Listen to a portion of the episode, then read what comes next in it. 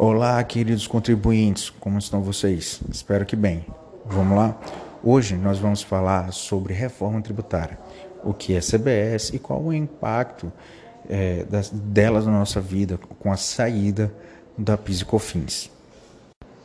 Primeiramente, com a entrega da proposta de reformulação tributária pelo Paulo Guedes ao Congresso Nacional, nasce a possibilidade real de uma mutação tributária, pois trata-se nada mais e nada menos do que a proposta de lei 3887 de 2000, que propõe a extinção de dois, dois tributos, duas contribuições que geralmente andam alinhadas, que é a PIS e o COFINS.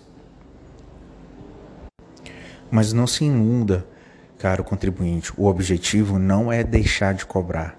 Esse espaço não ficará vago. E para ocupar esse vago foi criado a CBS, que é a contribuição de bens e serviços. A ideia geral é uma unificação desses outros dois tributos que serão extintos e um aperfeiçoamento da máquina fiscal para melhorar a arrecadação, tá? Não é uma diminuição da tributação, é uma melhoria da arrecadação, de forma da arrecadação do fisco para o contribuinte, que de certa forma alivia no sentido de você não precisar tanto de um, uma, um, uma qualificação alta de advogados tributaristas e contadores, podendo talvez se resolver é, de forma bem simplória administrativamente. Então, a CBS tem um espírito de imposto usado em, em países com mercado um pouco mais livre que o Brasil.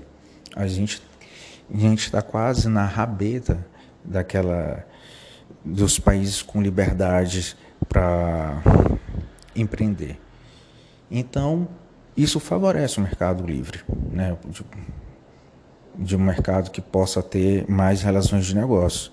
É o exemplo, por exemplo, que é aplicado na Europa, que se denomina o IVA. O que, que é o IVA? É um imposto sobre valor agregado ou adicionado. Só que no, lá não tem vários IVAs. Aqui no Brasil, se for aplicado, será IVA para substituir vários impostos, né, cada situação. Por exemplo, como está acontecendo com, a, com PINs e COFINS. A ideia é só de substituição e melhoramento. Tira da cabeça a ideia de diminuição de carga tributária. Né?